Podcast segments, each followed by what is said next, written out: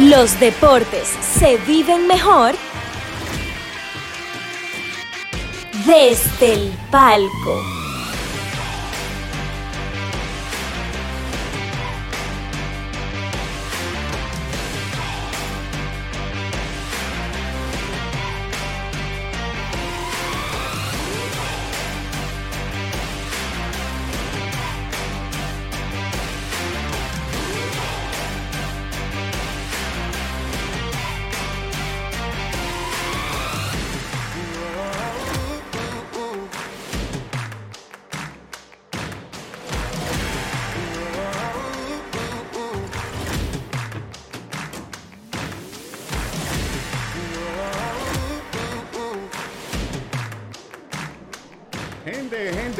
Muchísimas gracias por estar aquí con nosotros como cada jueves en Desde el Palco. Este programa deportivo que les traemos a través de Guerra Films con ustedes Víctor Pérez, aquí con el partner Héctor Manceo. ¿Estás de lejito tú? ¿Eh? Sí, sí, sí, no quiero saber de ti, güey. Oh, ok, bien, pero muchas gracias a todos los que están aquí con nosotros a través, a través del canal de Guerra Films.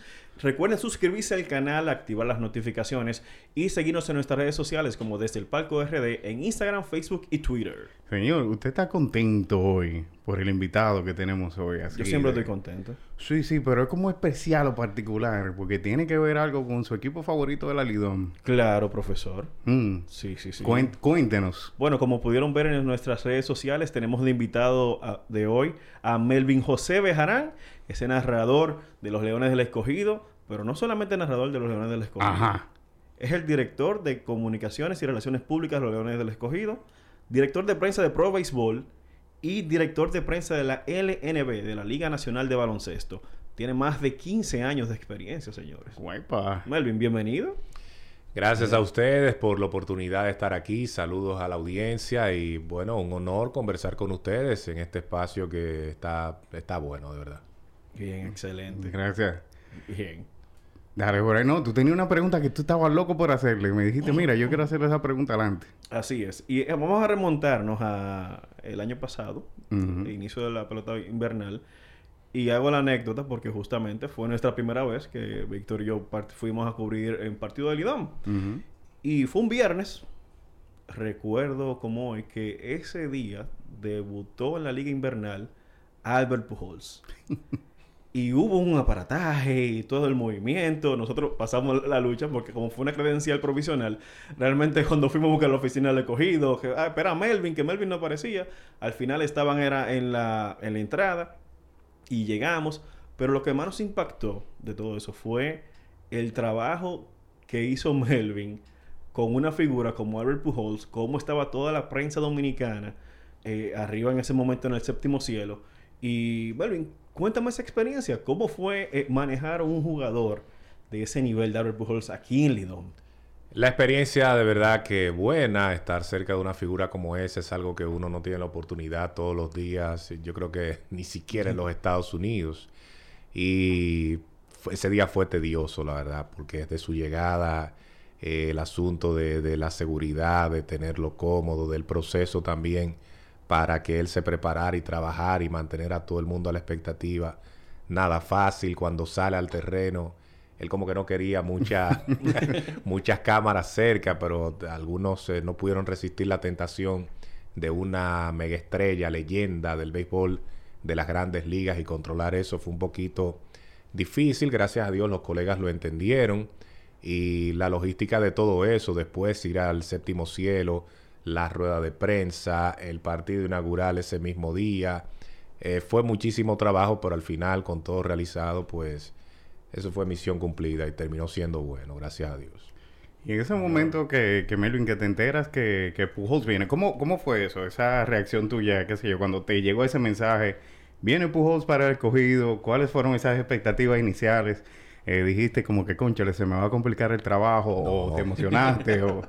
Cuéntanos un poquito de, de, de ese proceso, de cuando te enteraste que venía Pujols para la Lidón y para el escogido. Bueno, el entonces gerente general José Gómez Frías me comunica, nosotros hemos adquirido a Albert Pujols y yo me quedo sorprendido.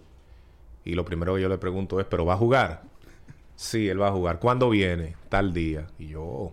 ¿Y por quién fue el cambio? Él me explica entonces por quién fue el cambio y yo nada, preparar la nota y me puse contento porque es que eh, no es algo que se ve todos los días, repito, tener un tipo como ese eh, en un equipo y trabajar con él y la experiencia fue muy buena estar todo el tiempo ahí con Pujols tratando de, de guiarlo con la prensa dominicana hasta que fue su primera vez en la República Dominicana como pelotero, jugando con el escogido. Bueno, eso fue muy...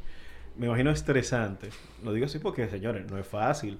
Sí. O sea, todo el mundo sabe cómo es el béisbol dominicano. E imagínense a nivel de, de la prensa, eh, eh, todo ese approach, todo el mundo, que una exclusiva con Pujols, que una exclusiva con Pujols.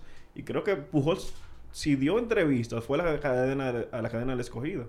Él dio varias entrevistas exclusivas, incluso en cada uno de los estadios él ofreció una rueda de Ah, sí. prensa donde los periodistas pudieron hacerle preguntas, pero aquí en la capital le dio entrevista individual a, a varios periodistas, o sea, algunos pueden decir que sí, Aimé Rivas, eh, Krawinkel también la, la hizo la entrevista individual y otros más que lo consiguieron y se animaron. Incluso una revista lo colocó en, en portada también. Una niña que eh, creo que era un trabajo para la escuela. eh, nosotros nos acercamos a Pujols y le dijimos, mira, esta niña quiere eh, una entrevista contigo para un proyecto de la escuela. Y él con mucha humildad accedió. O sea que hasta ese tipo de entrevistas hizo Albert Pujols. Qué, interesante. Y también en esa en la pasada temporada llegó un jugador de los Yankees, Aaron Hicks, también aquí al país. Y eso fue, eh, vamos a decir que a los jugadores estadounidenses como que no le hacen tantas entrevistas, porque no todo el mundo le, le entra a Ujú. al inglés, ¿verdad? Sí, no todo el mundo le... Yo recuerdo si Adam Soriano que le hizo una entrevista a Aaron Hicks. Eso Varios se acercaron, sí, creo que Diario Libre también fue uno de los que de los medios que se acercó, otra joven que reside en la ciudad de Nueva York, Arlene es su nombre, también se acercó y lo entrevistó. Esa lo puso hasta hablar español, Aaron y me pregunta él que qué tal y yo le digo, bueno, tú pareces dominicano, nada más en esa partecita y se explotó de la risa. Pero qué interesante. qué No, bueno. mira, y hablando así de, de estrellas de la MLB, recientemente eh, Vladimir Guerrero Jr. está haciendo un ruidito por ahí en las redes sociales con, con Bobby Bichette, su compañero ahí de los, de los Blue Jays, diciendo, arroba escogido, vamos para allá. Sí, porque Bichette le, le hicieron la pregunta en Ajá. una entrevista ah, en Toronto de que si él quería jugar béisbol invernal y si Vladimir lo había invitado al país. Él manifestó que sí, que lo habían invitado, que él espera en algún momento de su carrera poder jugar. Entonces ahí Vladimir hizo la diligencia, como dicen. No, y nosotros como escogido aprovechamos Claro. también. Hicimos un montaje, Sí. lo colocamos en nuestras redes, la gente opinó. Y fue algo que claramente cuando tuvimos la idea de que se hiciera el montaje, establecimos que esto era claramente por diversión. Porque una cosa Claro. es la intención y otra es la realidad del pelotero.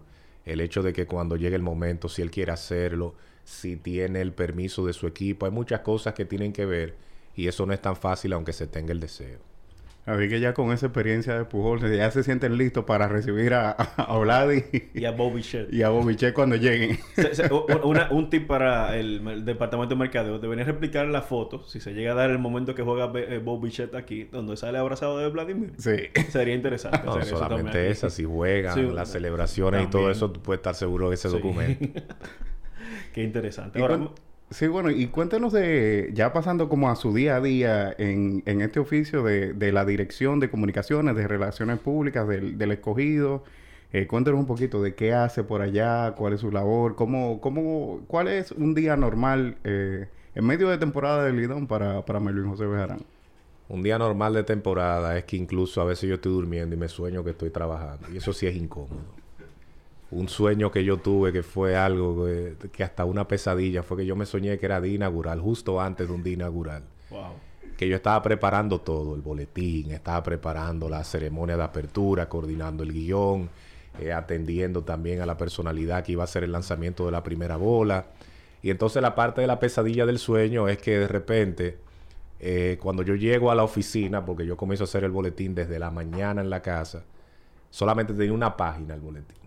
Y yo, pero y todo lo demás, tranquilo, tran- tranquilo, que yo tengo siempre un plan B. Lo completé. Cuando termino de completarlo, que lo mando a imprimir, el printer se dañó. y ahí comenzaron a surgir una serie de problemas con que la persona no había llegado, que todo esto. Pero nada, al final todo se iba resolviendo. Y llegó una parte entonces que era cuando llegaba ya la, la ceremonia de apertura, que yo daba la bienvenida al estadio.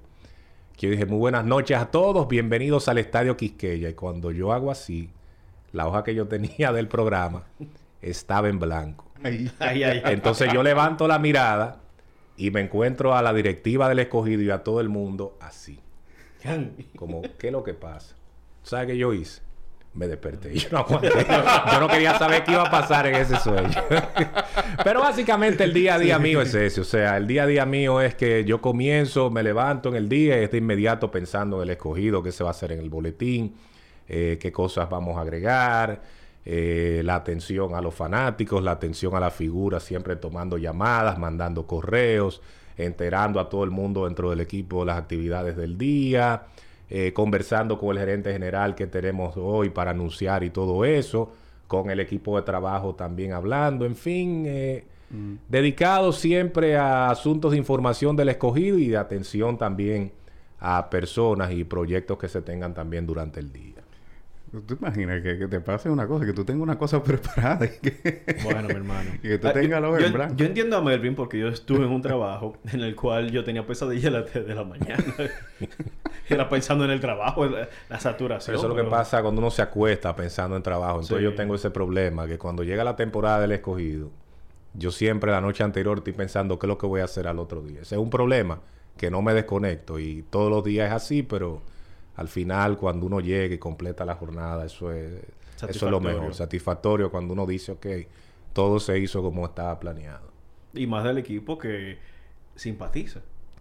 Sí, Sí. esa simpatía mía es desde siempre porque, como ustedes saben, mi padre José Bejarán fue narrador de los Leones del Escogido, década de los 80, principios de los 90.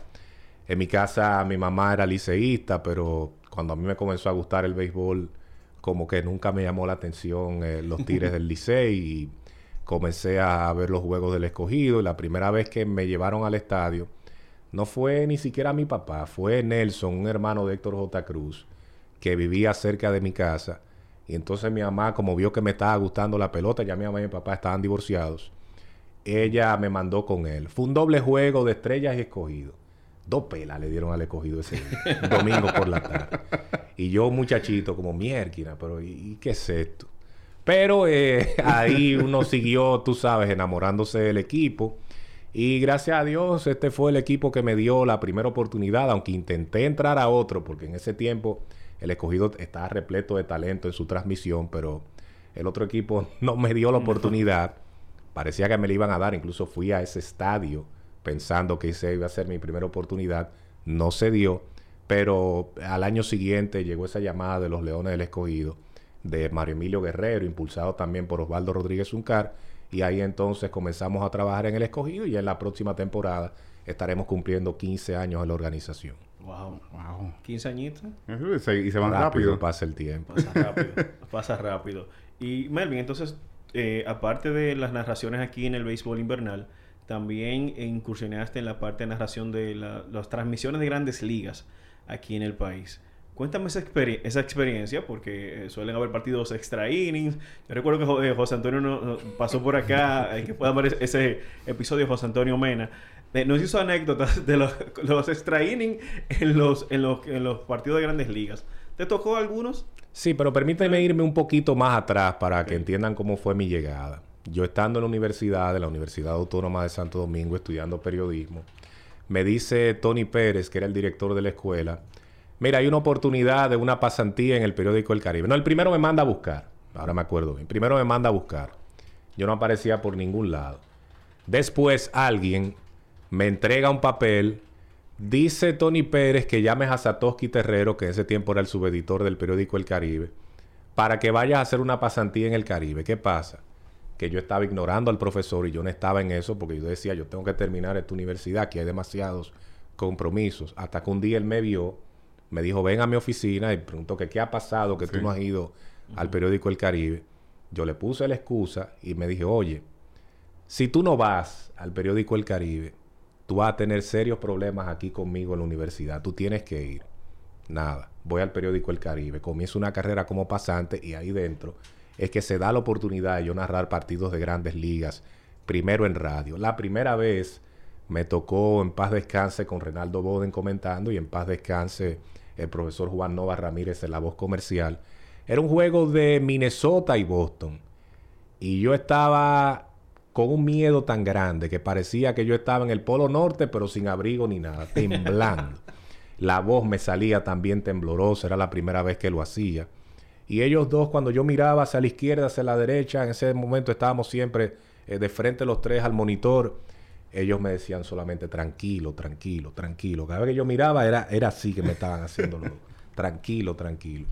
Y lo pude completar ese primer día y a partir de ahí, trabajando más con ellos, sentí la confianza y ahí fue como mantuve la tranquilidad. Y en relación a los extra innings, mi hermano, en ese tiempo se trabajaba también televisión en el que era CDN2, que hoy es CDN Deportes.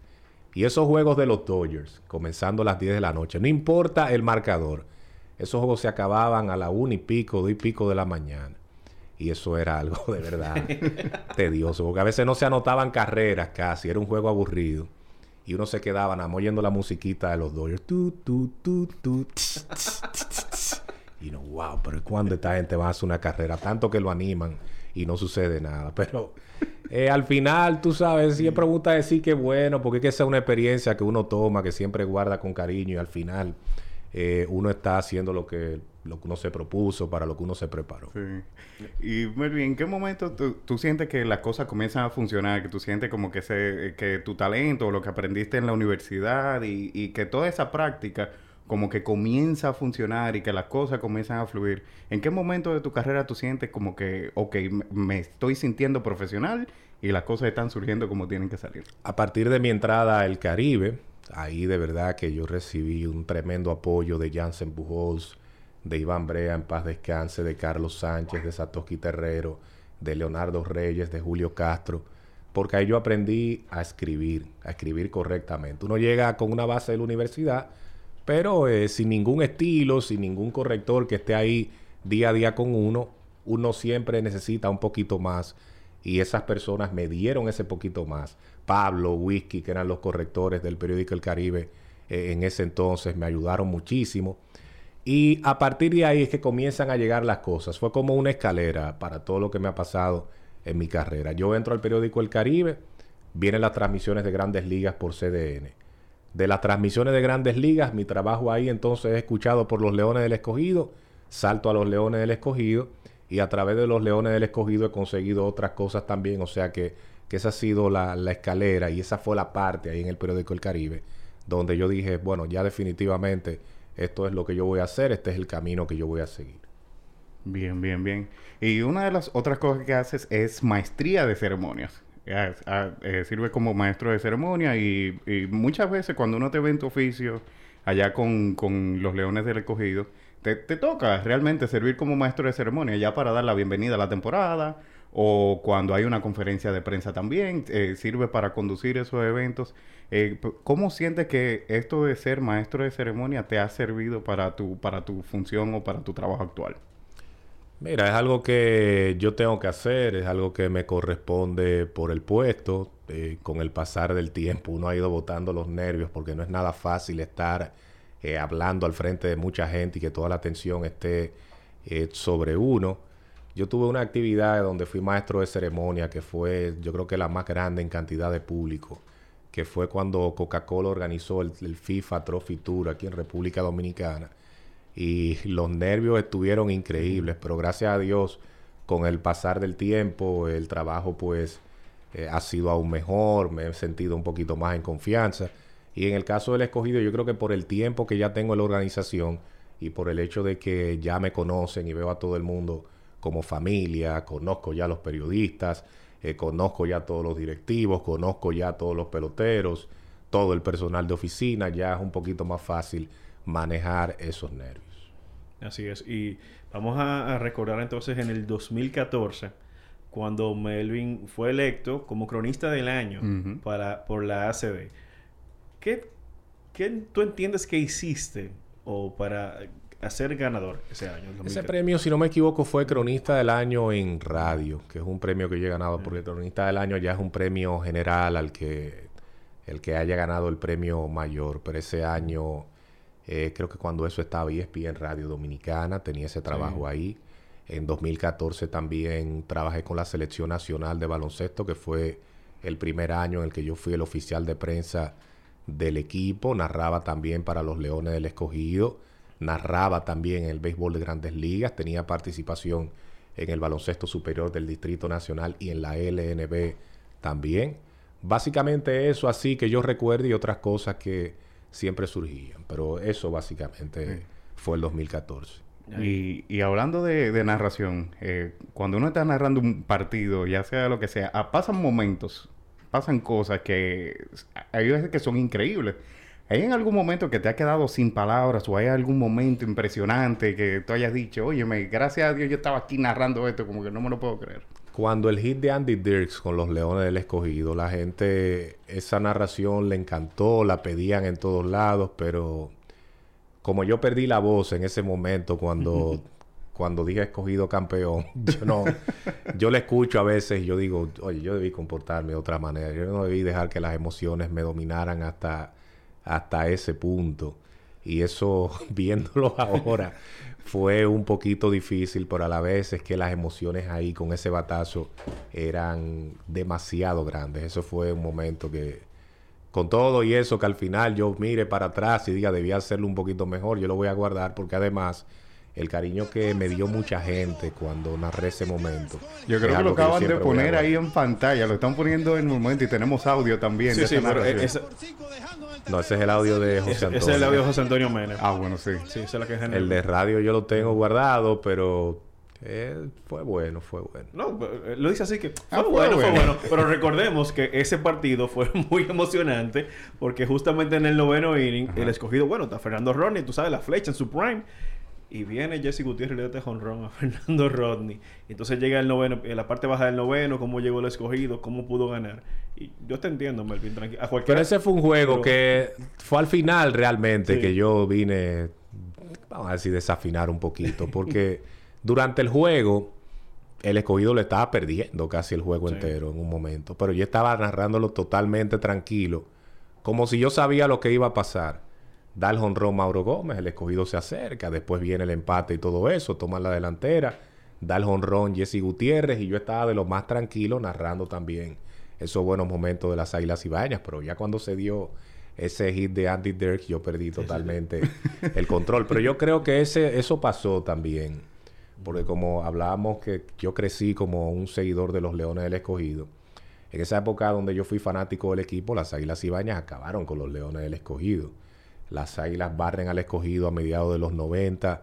A principios de la década del 2000 le ganan una serie 4 a 2 a los Leones, sentenciándolos en Santiago con Lima pichando, que ha sido uno de mis favoritos de todos los tiempos y eso a mí me dolió. Después le dan una barrida también, aunque en juegos cerrados, pero fue una barrida. Y ganar esa serie entonces como que limpió un poquito eh, lo que uno había sentido en aquel entonces y por eso la emoción. Al año siguiente, entonces, el escogido barra las águilas en Santiago. Y yo me quedé como frío, como, ¿y ahora? Y miraba hacia el estadio Cibao a todo el... y ahora, ya como que cambió el cuento y el escogido ajustó las cosas. Eso fue divertido. Fue, fue muy interesante ese partido. Bueno, yo estaba en el Quisqueya como fanático. Ajá. Sí, pero lo pasaron en la, en la pantalla gigante. Sí, eso fue muy interesante. Yo esperé el escogido como a las 3 de la mañana que llega. Eso fue increíble. Sí, sí, eso fue muy, muy, muy interesante. Entonces, vamos a hablar, eh, a pasar al baloncesto. También eh, estás con la Liga Nacional de Baloncesto, el Torneo Superior del Distrito. Cuéntame esa experiencia de narración en los partidos de baloncesto. La verdad es que es divertida, porque la narración de baloncesto es un poquito más activa, es un poquito eh, más rápida, hay que acelerar un poquito la mecánica precisamente por cómo se va moviendo el balón y a mí me ha gustado mucho, comencé como comentarista, a veces uno tiene que hacer su fila para recibir la oportunidad, esa fue la fila que hice y luego entonces ya cuando iba avanzando se me daba la oportunidad de narrar y es donde me siento más cómodo haciendo el trabajo. Con los Leones de Santo Domingo no lo hice, respetando, ¿verdad? También que era Romeo González el narrador, que es un muy buen narrador, nunca quise pedir el turno, solamente lo hacía los pocos días que él faltaba, también responsable Romeo, casi siempre estaba ahí eh, cuando le tocaba. Pero ya en el del Distrito Nacional esa oportunidad llegó, eran más espacios y ahí entonces lo hice y también una vez eh, en ESPN Radio Dominicana se transmitieron partidos de NBA por radio y estuve participando en esas transmisiones. Sí, y así entonces la, esa diferencia entre las varias disciplinas, eh, narrar, comentar, eh, hacer de relaciones públicas, de prensa, escribir, de todas estas cosas que, que se hacen en, en, la comunicación y de todas estas cosas que haces y haces activamente también, ¿cuál, cuál es la que más disfrutas? Si pudieras sacar una. La que más pague. Ser la que más paga. no, lo que pasa es que cada una tiene su encanto, porque una vez en 2010 a mí me tocó con el Comité Olímpico Dominicano ir a cubrir los Juegos eh, Centroamericanos y del Caribe, Mayagüez, 2010, eso fue Puerto Rico. Y esa experiencia de estar de deporte a deporte, escribiendo de todos los deportes, es verdad que uno se cansó demasiado porque uno salía desde la mañana y llegaba en la noche a descansar. Eso fue increíble. Pero esa es una experiencia que si ustedes me preguntan, yo quisiera vivirlo otra vez. Trabajar esos 10, 15 días haciendo eso mismo porque ver todas esas disciplinas, ver esos atletas también eh, colgándose medallas, llorando, ese orgullo dominicano, eso es bonito cuando uno ve que esos atletas logran esas cosas y uno está ahí para eh, redactarlo, para entrevistarlo, todo eso, documentarlo. Eso es especial. Pero la narración, eh, ya en el caso de los Leones del Escogido, cuando uno está trabajando en su equipo, eso no tiene precio, en el equipo que uno siempre ha seguido, cuando eso está ya en los grandes momentos finales y todo eso, con el respeto a la, la parte de narrar básquet que yo tengo, pues nada se compara con esa última instancia y los Leones del Escogido jugando para mí. Interesante. Ahora, la, me surge la, duda. ¿Cómo eh, te preparas para un, una, narración de un partido? De béisbol, ya sea grandes ligas, sea en Lidom o sea de baloncesto. ¿Cómo te preparas para narrar? ¿O cuáles son los detalles también que debe tomar en cuenta para aquel que no está sintonizando que, que quiere incursionarse en la narración? Mira, la preparación es importante. Uno comienza a documentarse, uno comienza a leer de los equipos, de los jugadores de manera individual, de los principales, tratando de buscar esos datos que, que no están tanto a la vista. Y alguien dirá, pero eso es función del comentarista. Y no, eso también es función del narrador, porque uno tiene que estar preparado para uno aportar, por si el comentarista eh, pone un tema, uno poder seguirlo, uno poder ser complemento. Y esa parte es muy importante. En el caso de grandes ligas, chequear los game notes de los equipos, la, o el boletín, ¿verdad? Ya sí. le dicen game notes, aquí nosotros le decimos boletín. Igual aquí también en la República Dominicana, chequear eh, que se ha informado, ya lo del escogido uno lo sabe, porque se supone que yo manejo toda esa información, pero del equipo rival uno comienza a chequear. Incluso del mismo escogido, uno trata con ciertos jugadores de ir un poquito más allá de lo que uno sabe, investigar, tratar de aportar elementos y básicamente esa es la preparación y por supuesto yo necesito 10 minutos tranquilo antes de comenzar a narrar también donde no, no se hable mucho, me dejen tranquilo porque es parte también de, de estar bien concentrado para lo que viene. A veces los muchachos eh, me ven y me dejan tranquilo, yo me meto en otra cabina y me quedo eh, pensativo, pero no es nada malo, sino que quiero guardar energía también, necesito esos 10 minutos para entonces entrar con fuerza a los partidos. Bueno, te, tiene que ser agotador. Y, y, y pestañas los narradores cuando están viendo los juegos. en pelota, sí, en pelota sí, porque tú sabes que en pelota es más estático. O sea, en pelota sí. eh, tiran una bola y extrae, el catcher se la devuelve al pitcher, el pitcher da unos pasitos, se mueve y todo esto. Pero en el basquetbol la pelota va para allá, después va para acá. Si hay un pito, uno tiene que estar atento como quiera a ver el saque. Entran y salen jugadores, ahí es un poquito más eh, exigente. Pero eso, eso es súper divertido también, eso de, de estar ahí 100% atento. En pelota uno puede tomar el celular y contestar un mensaje, mandar un mensaje. En baloncesto uno tiene que esperar la pausa uh -huh. o que el juego se detenga totalmente para uno mirar ese aparato. No es fácil. no, no, no. Es un corre-corre como los caballos ahí. Y, ya, y este oficio de, de, narrar y comentar y todo esto y estar presente, ahí me imagino que tú has visto innumerable cantidad de atletas, ya en, cualquier deporte, cualquier disciplina. ¿cuáles atletas eh, eh, para ti, Melvin, son así como impresionantes? ¿Qué atletas te han llamado la atención que tú dices como que, wow, este o, o ella es un atleta especial? Eso ocurrió con la Selección Nacional de Baloncesto en el Mundial 2014. Nosotros jugamos con los Estados Unidos dos veces. Una vez en el Madison Square Garden y la otra entonces en Bilbao ya en el Mundial. Y ver esos jugadores de la NBA, Kyrie Irving. Yo creo que Kyrie Irving era un flaquito como uno lo ve en televisión, Ah, pero sí. tiene unos hombros grandísimos. Stephen Curry es prácticamente igual que como uno lo ve en televisión. De hecho, en un pasillo, después de una práctica nuestra, iban a practicar lo de Estados Unidos. Él parece que, bueno, él iba saliendo y yo iba entrando. Él me hizo así con la cabeza, yo le respondí a sí mismo. Eh, que un tipo de NBA haga eso y te Sí. salude algo que uno le queda como, oh, eh, qué tipo de más respeto. Eh, pero después pasa Andre Drummond, que no cabe aquí en este estudio, y es así. Ese sí me impresionó porque cuando ese viene, ese viene serio caminando y yo dije, espérate, miré para los lados a ver si es que le va a dar a alguien porque el tipo viene bastante serio.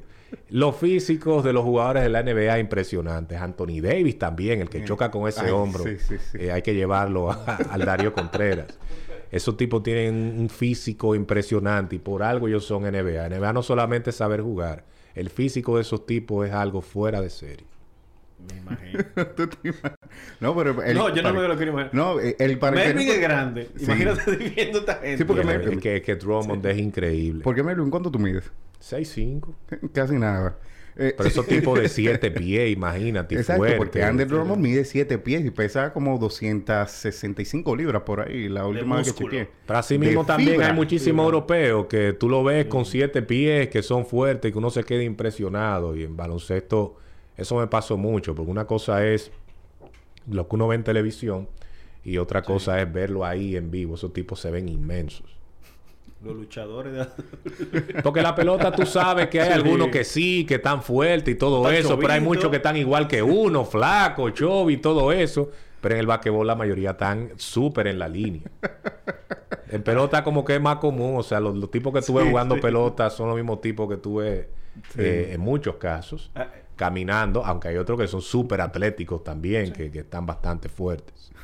Eso me recuerda a un pelotero de... No voy a decir el equipo. Bueno, sí. De un equipo. Nosotros fuimos y yo dije... Ven acá, pero es para parece su bolita. Todo lo contrario, son, son tipos... no, no, pero eh, ese el, el que yo vi. O sea, me quedé como que... Ah, físicamente, Físicamente, sí, sí, sí. físicamente. Era el físico. Hay tipos que uno lo ve físicamente, dicen que no, y son tremendos atletas de su disciplina. Ah, no, eso sí. Eso sí. Hasta corren, fildeando, hacen el, el trabajo. Eso, eso se da. Eso, eso es normal. Mira, y vamos a cambiar un poquito el, el- el tema, eh, Melvin. Eh, estuve viendo por ahí que eres de San Carlos. Nac- eh, ¿Nacido y criado en San Carlos? Sí, señor. Nacido y criado en San Carlos. Ok, ok. Y No, hablando pero no de... te lleves, eso está lleno de liceístas. Cuando Anthony Chávez no pudo salvar el, el juego aquel Ah, de la sí. final 98-99, eso se encendió ahí de una manera increíble. Y cuando Andy Abad dio el batazo, el famoso tulilazo, San Carlos celebró como si hubiese sido el San Carlos en el superior que había ganado. Ay, ay, ay. O sea, que no se lleven No, no, de que San que- Carlos, eso, hay demasiado liceísta. Eh, hay demasiado liceísta. ¿Puedo confirmar? ¿Puedo Hay confirmar? mucho escogidita también, pero el Licey, el Licey ahí tiene... Eh, es predominante. Tiene un poquito más. Sí, sí, tú sabes que el Licey es un equipo especial. Hay mucha gente Sí. que, como es el que tiene más campeonatos junto Sí. con las águilas, se engancha porque sí.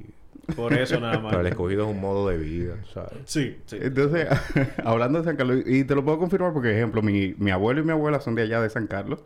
Eh, mi abuelo es escogidista de, de la vida entera, de estos que, que, que sangran así como por el escogido. Diga. Tu abuelo es escogidista. Tu papá es... Aguilucho. Bueno. Se cambió sobre la marcha. No, no, no, Sí. pero es que no, pero es que mi, no, ese, mi papá No, no, pero es- está bien, está bien. Siga, señor Aguilar. Pero, pero ok, ok, ok, ok. Eh, y bueno, y mi abuela es liceísta y ya tú sabes cómo eh, estaba esa casa. Cada vez que ganaba uno, ganaba el otro. Ahí siempre había pleito. Eh, y allá en San Carlos también está el Club San Carlos. Que el Club San Carlos significa mucho para la comunidad. Eh, si hay algo de San Carlos, ya, eh, tú que eh, eres de allá eh, y duraste básicamente tu vida entera allá, ¿qué, ¿qué significa San Carlos para ti? Y si hay alguna cosa de San Carlos que, que cambiarías eh, así con una varita mágica, ¿qué sería? Voy a comenzar con esto último y que yo cambiaría que, oye, los barrios en República Dominicana lamentablemente van para atrás y San Carlos, que mi niñez, adolescencia, era un barrio que todos los barrios tienen su calle complicada, pero San Carlos tenía muchísimas calles tranquilas, entre ellos la mía. Ahora uno va y no es realmente lo que, lo que uno vivió. Sigue la gente buena que siempre uno conoció y todo eso, pero no es lo mismo. ¿Y qué yo cambiaría? Que yo quisiera que fuese lo que fue una vez. Que era esa tranquilidad que hasta los grillitos uno escuchaba de noche. Ahora no, ahora te escucho un dembow y una bulla y yo no soy muy fanático de eso. ¿Y qué significa San Carlos para mí? Mucho, porque es que las vivencias fueron muchísimas. Todavía yo me sueño de que, estoy en la casa y en la casa de San Carlos. Y hace ya unos años, 8 o 10 años que yo me mudé de allá. Y todavía el sueño es, con todo, hasta el matrimonio y los hijos, la casa es la casa de San Carlos. Y eso habla de que, de que yo lo llevo por dentro, de que yo eh, lo quiero. Uno de los reconocimientos que yo he recibido que más me, me ha gustado fue precisamente el del barrio como joven destacado. En el Club San Carlos hicieron una actividad y me entregaron eh, un, un, premio, una, estatuilla. Y eso a mí me hizo sentir eh, súper bien, súper orgulloso. Y el mensaje fue a la juventud que se preparen y estudien, que nosotros podemos salir adelante. Y siempre yo me voy a mantener visitando San Carlos. De hecho, yo voy y hago cosas ahí también de, la lavandería, todo eso. Todo lo que yo pueda hacer, si San Carlos lo tiene, yo voy para allá y siempre lo voy a llevar, de verdad que sí. Además de que mucha gente buena conocí por ahí, muchas amistades también. Hay gente que yo quiero mucho, hay gente que me quiere mucho, hay gente que se preocupa por uno, hay gente que defiende a uno también. Y esas son cosas que se llevan en el corazón. Sí. Una de esas cosas que yo veía mucho en San Carlos cuando, cuando yo era niño y visitaba la casa de mis abuelos era que había siempre como una canchita de basquetbol en, en cada esquina. Siempre había un sitio donde uno podía jugar tranquilo y se, respira, y se respiraba esa tranquilidad que tú mencionabas. Que el, el, muchacho tenía, tenía oficio, tenía, el joven estaba jugando basquetbol, estaba en el parque ahí de la iglesia. Eso era, eso era diversión total aunque el agua cayera en la cuneta, sí, ahí mismo la sacábamos del agua, la sacudíamos, volvíamos a tirar de nuevo. Eso era increíble. Si no había una cancha, la hacía uno mismo también con un aro de bicicleta, con una manguera, la enganchamos en una puerta, la enganchamos en el palo de luz, el poste de luz. Eso eran unos tiempos increíbles.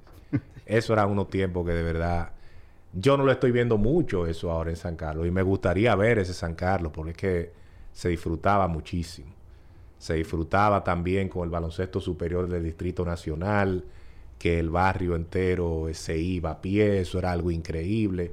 O en el caso mío, con un grupito de amiguitos, subíamos a la 27 de febrero, cuando eso estaba en la, banderita, era la guagua esta de los tres colores, rojo, azul y blanco.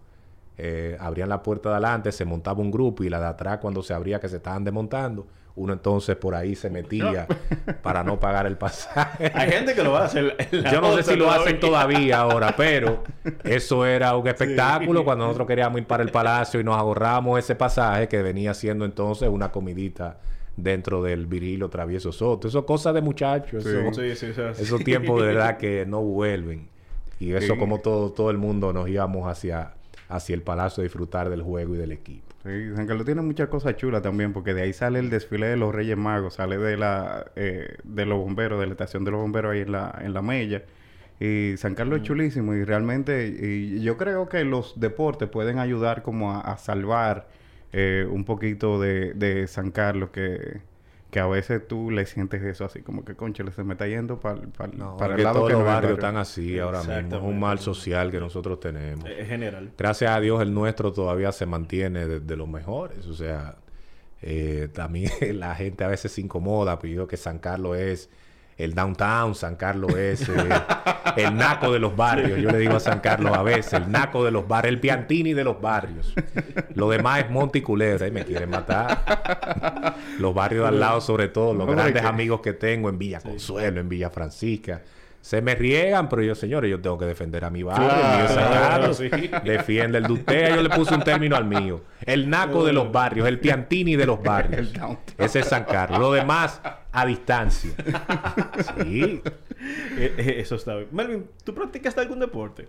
Baloncesto, practiqué baloncesto mayormente y precisamente en, con San Carlos cuando las clases la daban en la Escuela Chile, que eso fue también una etapa bien bonita, pero yo no duré mucho.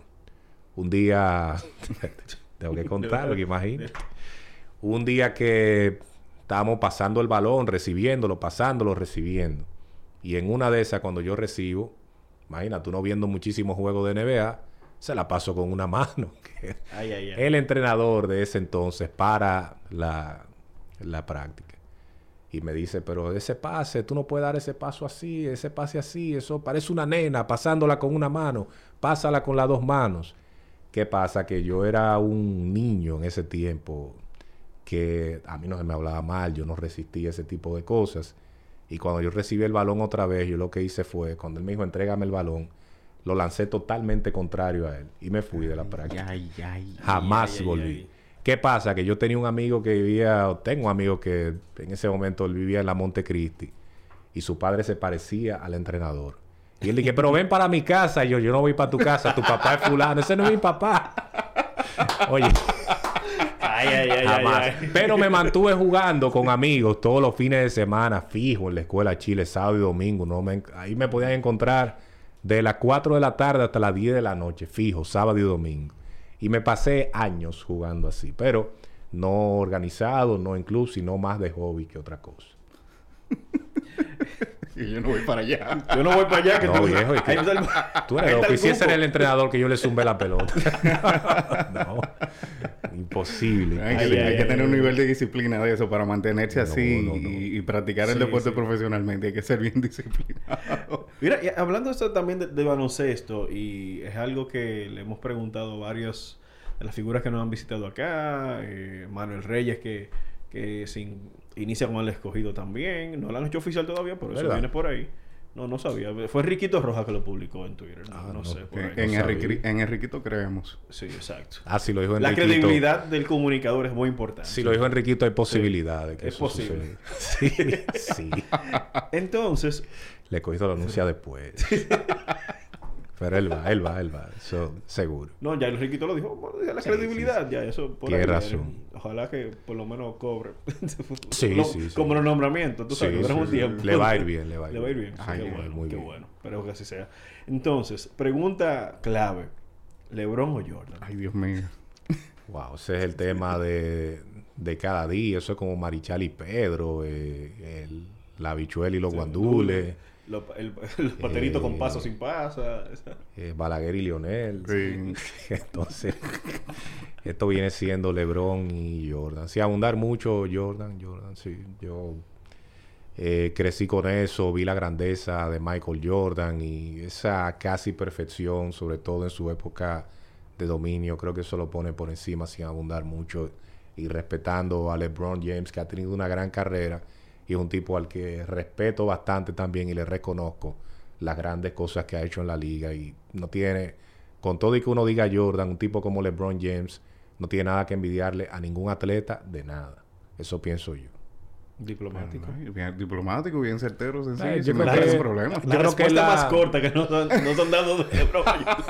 yo creo que es la realidad también, porque es que cuando uno ve a LeBron todos esos logros, eh, lo individual, lo colectivo, independientemente de que en finales él no tiene un buen récord, pero eso es un asunto también que depende mucho del equipo, no es, no es un deporte individual. Pero él tiene sus méritos y una carrera así es difícil volver a ver un tipo así tan completo y haciendo todo eso. Un LeBron James con un Michael Jordan no nacen todos los días.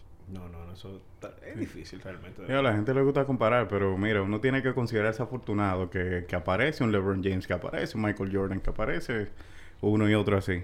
Y volviendo un poquito otra vez como al, tema del oficio, el, está el tema del inglés. El, eh, el inglés siempre ha sido importante para el ejercicio de la comunicación, para uno documentarse como, como periodista, para uno tener acceso a información que realmente uno no tiene aquí y, de la que uno se alimenta eh, así de Estados Unidos.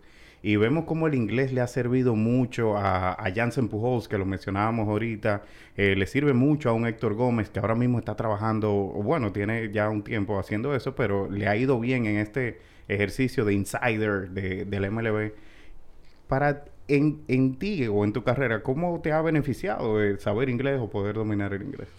Bueno, tú sabes que uno ha hecho coberturas fuera de este país. En el caso de la Selección Nacional de Baloncesto, en esos cinco años que estuve con el equipo, yo tuve que hablar inglés muchas veces con gente de FIBA, con periodistas, servir también de traductor a jugadores nuestros que no dominan el inglés para que pudiesen dar entrevistas a los medios. Y eso es parte de, de lo que uno lo usa. Y además yendo a esos países hay países de esos donde no se habla español.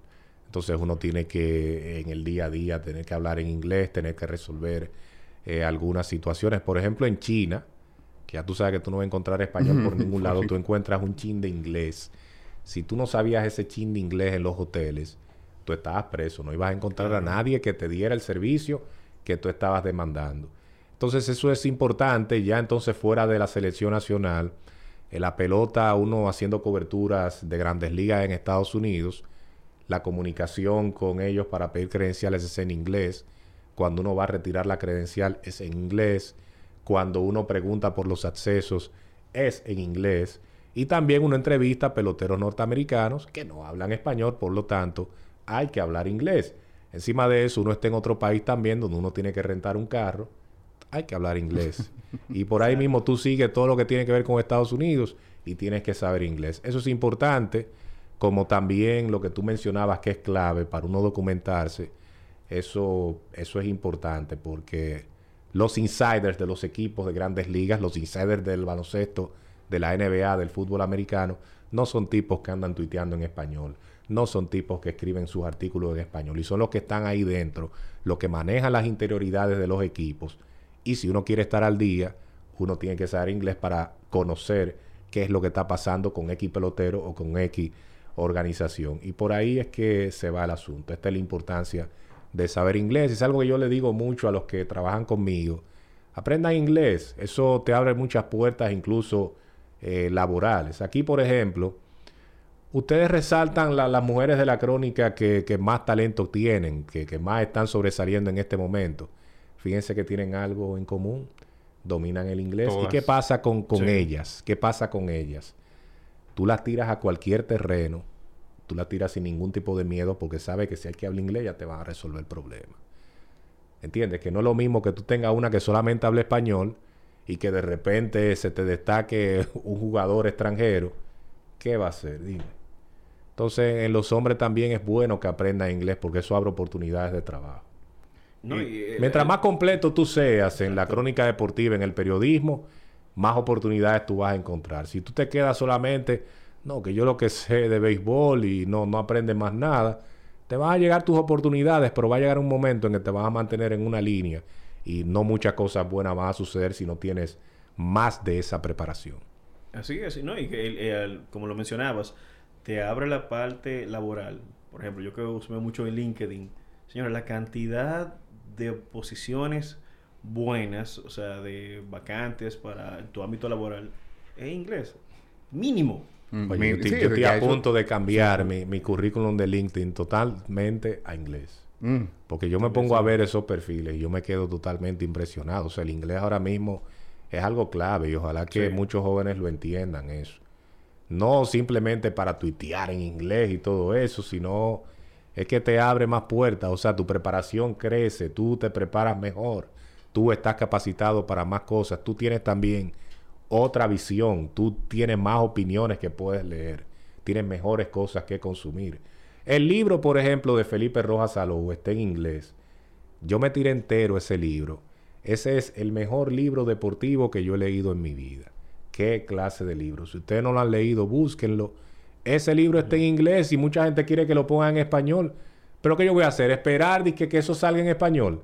Cuando el mismo, el que escribió el libro, eh, yo una vez le puse un tuit resaltando el libro y me dijo, oye, yo quiero que ese libro se traduzca al español, pero no hemos encontrado todavía quien se anime a invertir en esto. Y es un tremendo libro, de verdad, de los mejores que he leído de deportes, si no el mejor. Interesante. Y bueno, y, y aparte del inglés, de ¿qué le dirías tú a un cronista joven o a un periodista joven en general, una gente que está iniciando en, en la, en la comunicación y periodista? ¿Qué cosas o tres cosas, no sé, le dirías que son esenciales como para el oficio que no pueden faltar en un periodista? Preparación, que sea serio también, que sea responsable y que esté al día. Yo creo que con eso eh, se va caminando mejor. Cuando uno se decanta por una gente, cuando una gente también se decanta por uno, yo creo que toma esos elementos de seriedad, responsabilidad, eh, pasión también, hay que tenerle pasión a esto. Esas son cosas que llaman la atención. Interesante. Que hay mucha gente capacitada, pero que no son responsables. Entonces tú dices, bueno, él está capacitado, pero no es responsable. Entonces hay otro que es responsable, pero no se prepara. ¿Cómo es entonces? Entonces, tú me entiendes, hay que tratar de tener Sí. todos esos elementos para encontrar la oportunidad y encontrar eh, las cosas buenas que ofrece este oficio. Bien, excelente. Melvin, para ir cerrando ya, hablamos sobre la experiencia de los Juegos Olímpicos de Tokio, porque estuviste allá con la selección dominicana. No, yo no fui. Ah, no fuiste, perdón. No, yo estuve en todo el proceso de clasificación del equipo de béisbol. Eh, fui, bueno, aquí la practiqué aquí, luego entonces en la Florida con el clasificatorio olímpico, después en México el repechaje. Y de entonces no pude ir a Tokio porque es que había muchas limitaciones. A la delegación le limitaron la cantidad de atletas y Gracias, Kobe. el sacrificio fue, yo fui uno de los afectados y tuve que quedarme aquí. Bueno, no me quedé aquí. Me quedé en los Estados Unidos con mi familia y ahí entonces pude seguir el evento y luego regresé aquí a la República Dominicana para recibirlos. Ok, y cuenta, pero en esa parte de, cuando estaban en la Florida, el repechaje, ¿cómo fue el proceso con los muchachos, el manejar eh, el equipo? Porque estábamos cerca de lograr, bueno, y se logró la proeza de que el equipo dominicano lograra una medalla de olímpica. Excelente, eh, una experiencia similar al básquet también, donde tuve la oportunidad de trabajar en equipos que estaban tras conquistas, en el caso de baloncesto, conquistas de clasificación hacia el mundial, en este caso conquista de una medalla olímpica, participación y luego entonces medalla. Y fue excelente, muchos peloteros que uno conoce, peloteros que luego eh, uno al estar con ellos día a día se convirtieron eh, prácticamente en familia, tener que comer con ellos, cenar con ellos y como estaba el COVID eh, en el lobby uno tenía que seguir compartiendo con ellos y todo eso. Esa fue una experiencia eh, muy bonita. Comunicarme con ellos, mira, fulano quiere una entrevista para que eh, le des la entrevista durante la práctica, dame todo minuto para hacerte unas cuantas preguntas, todo eso. Muy bien, todo muy bien. Excelente. Bien. Baby, sí, sí, sí. No, no. ya, Melvin, bueno. Vamos a pre- las preguntas del escogido las vamos a dejar para otra, otra ocasión. Sí.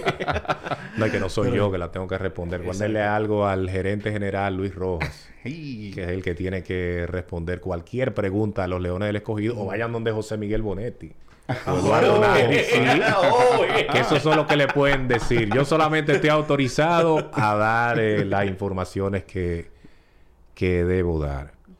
No. Miren, señores, un consejito también para los oyentes.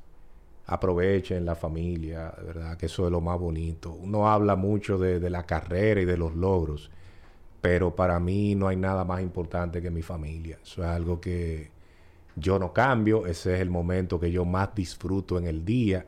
Con todo y lo apasionante del trabajo, yo no cambio nada de eso por estar con mis dos hijos, con Gabriel y con Gabriela, con mi esposa Irina. Si fuera por mí, yo no hiciera más nada en la vida. Me quedo con esas tres personas. Eso es lo mejor. eh, quieran su familia, aprovechen ese tiempo, porque de verdad al final del día, eso es lo que uno tiene, eso es, esos son los que van a pelear por uno cuando uno se vea en situaciones difíciles, esos son los que siempre van a estar apoyando a uno. Y si me preguntan, esa es mi verdadera pasión más que la carrera. Sin duda. O sea, eso para mí es 1, 2, 3, 4, 5, 6. Después del 100 ponemos todo lo otro. Excelente, ¿no? Y así es la familia y los hijos y la esposa. Eso es interesante, señores. Y más las niñas. Tengo una niña así que... eh, Ah, esa controladora. está, sí. esa está dando carpeta ya. Se la mía va a cumplir ahora siete meses el 24. El varón tiene tres años que lo cumplió en enero. Bueno, el varón cuando venía para acá no quería que yo me fuera y tenía un avión en la mano para que jugáramos con el avión y yo tuve que decir, no, pero ve, ve, pon a Paw Patrol que yo voy ahora. Y cuando se fue, entonces me le fui. Sí, sí. Y la niña cada vez que me ve es impresionante. Y ahora mismo yo lo que estoy loco por llegar a la casa para quitarme todo y comenzar a jugar con ellos antes de dormir. Qué bueno, qué bueno disfrutar Que de, la es la, familia. esa es la gente que más le apoya a uno, la familia. Claro. Oye, y, que deje de llover también, porque quiero llevar a mi hijo al play. Como el estadio Quisqueya ahora mismo está vacío, no se está haciendo muchas cosas, ese terreno está libre. Yo quiero llevarlo para que él corra todo lo que él quiere. Para que se canse. Sí, sí, sí, sí, sí, que corra todo lo que él quiere y que yo no tenga ninguna preocupación porque no se va a ir para ningún lado. O sea, él puede correr en los jardines y no va a pasar nada. Porque en el parque y todo eso, por ejemplo, en el parque este que está aquí, eh, Tiradentes, Bolívar, ¿cómo que se llama ese El parque? Iberoamérica. Ese mismo. Dominicano. sí. Mi hermano, pero yo tengo que hacer eh, un maratón prácticamente detrás de ese muchacho.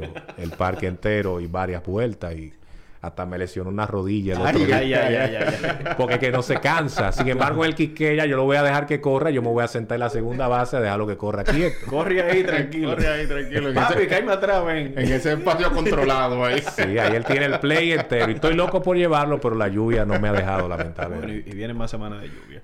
Así que nada, Melvin, muchas gracias realmente por aceptar la invitación. Realmente este episodio de nuestro podcast ha sido de muy nutrido para nosotros y para nuestros oyentes. Y darte las gracias. Ya pronto iremos por allá, el Lidón, en Eh, octubre. eh, a ver si hacemos sí. algo con el escogido también. Si nos, Sí, sí, dejan. algo. si nos dejan. Eh, ten paciencia. ¿Te recuerdas de eso? Eso fue un correo solicitado credencial y presionando. Y el escogido le escribió, tenga paciencia. El escogido le escribió. Sí, sí. Mancebo, ten paciencia. Sí, yo que el escogido estaba trabajando en ese momento, en esa credencial, y él estaba como un poquito ansioso. No, mira, gracias a ustedes por traerme aquí, por invitarme. Para mí ha sido eh, un gran honor. Yo no había venido aquí a Guerra Films. Esto es excelente, todo muy bonito. Eh, los técnicos se ven que están súper capacitados con todos los equipos. Y el show de ustedes también es muy bueno. Y invitamos a la, a la audiencia a mantenerse ahí y le auguro todo el crecimiento del mundo de corazón. Definitivamente. Muchas Bueno, gracias. Muchísimas gracias y ese mismo éxito se lo auguramos al escogido también, que le vaya muy bien en esta temporada Sí, próxima. Claro, claro. Eso, eso va, pero ¡Ay! esta vez vamos a estar tranquilos y que los resultados hablen. Exacto. Bueno, y queremos agradecerle a todos los que estuvieron ahí en sintonía y que nos escuchan también a través de Spotify y Apple Podcast, que nos escuchan ahí en diferido cuando quieran, en el carro, en la casa, en el trabajo, en la universidad y en todos los lados. Muchas gracias a todos los que estuvieron aquí con nosotros en Desde el Palco. Recuerden que cada jueves nosotros les traeremos más contenido relacionado al mundo de los deportes y para nosotros esto es más que un placer. Así que, gente, muchísimas gracias por estar con nosotros. Las redes de todo el que estuvo aquí en el episodio van a estar ahí en la descripción del episodio en YouTube. Así es, y también recuerden suscribirse al canal de Guerra Films, activar las notificaciones y disfrutar de todo el contenido que trae esta plataforma. Así que, chicos, eso es todo por hoy. Bye, bye. Pórtense bien, chicos. Bye, bye.